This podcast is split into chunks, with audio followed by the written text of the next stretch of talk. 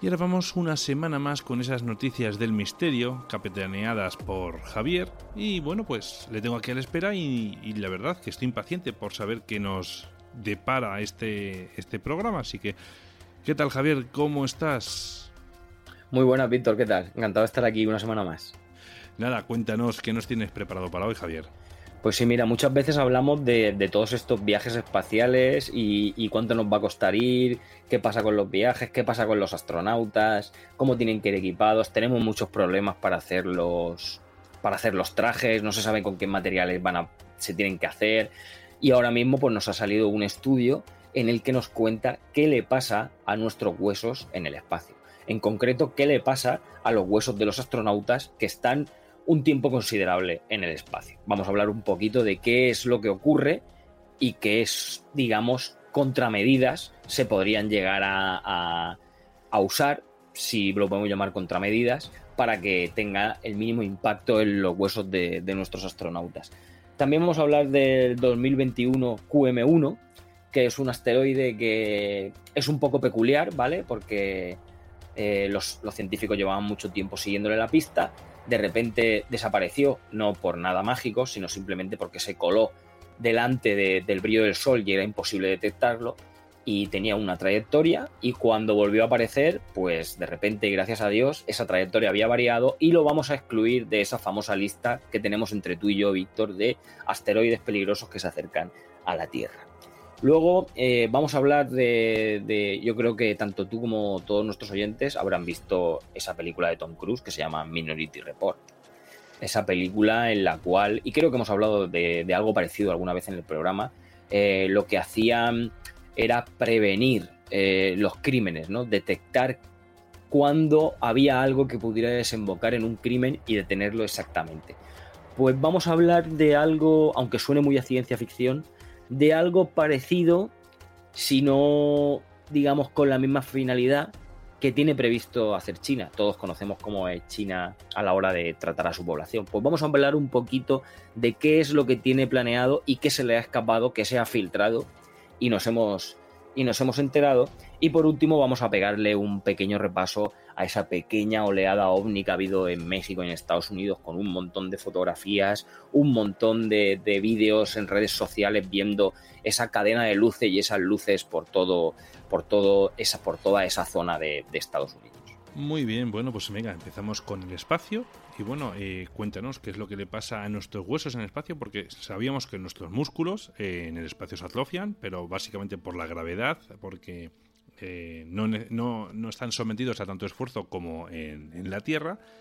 Eh, y casi es obligatorio hacer deporte de todos estos astronautas que están en la ISS, por ejemplo, están obligados a hacer deporte para no perder tanta masa muscular. Y bueno, y en este caso, ahora vamos con los huesos. Cuéntanos, Javier, qué ha pasado ahora, qué, han descubierto.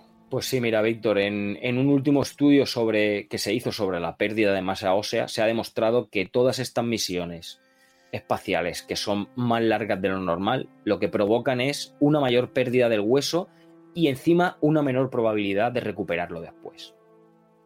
Así que eh, lo que te decía al principio, lo que tenemos que hacer, lo que tienen que hacer es comprender mejor todos esos efectos de los viajes en el cuerpo humano, intentar alguna medida para mitigarlo, ¿no? Porque esto va a ser crucial de cara a posibles misiones futuras. El análisis ha reunido datos sobre la pérdida de masa ósea en 17 astronautas que volaron a la Estación Espacial Internacional. Vamos a poner que la edad promedio es de unos 47 años y las misiones oscilaron entre 4 y 7 meses en el espacio, promedio de unos 5 meses y medio.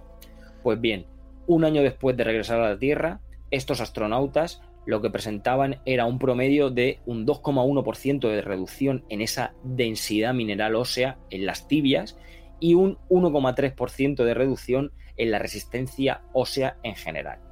En tanto, podríamos decir que hasta 9 astronautas de estos 17 no recuperaron esa densidad mineral ósea tras el vuelo espacial y lo que hicieron fue experimentar una pérdida permanente de masa ósea. Y eso es bastante grave, Víctor. La pérdida de masa ósea se debe a que, como bien has dicho y has hablado de los músculos, a que los huesos, que normalmente soportan nuestro peso en la Tierra, en el espacio, no lo hacen.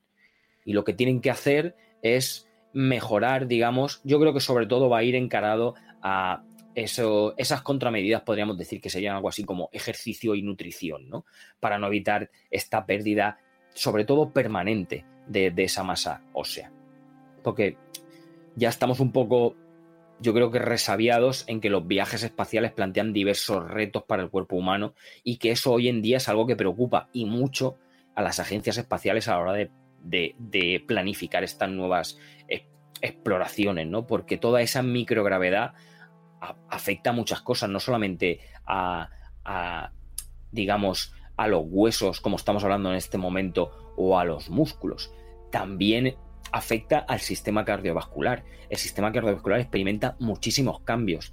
Sin la gravedad que bombea la sangre hacia los pies, los astronautas lo que experimentan, digamos, es un cambio de fluido que hace que se acumule más sangre en la parte superior del cuerpo y eso puede afectar al sistema cardiovascular y la visión. También nos tenemos que preocupar mucho de la radiación. Esto es una gran preocupación para la salud de los astronautas. Cuanto más nos alejamos de la Tierra, mayor es la exposición a la radiación solar y el riesgo de cáncer. Así que como ves, Víctor, aún tenemos muchísimos inconvenientes para realizar estos viajes al espacio. Así que... ¿Te está gustando lo que escuchas? Este podcast forma parte de Evox Originals y puedes escucharlo completo y gratis desde la aplicación de Evox. Instálala desde tu store y suscríbete a él para no perderte ningún episodio.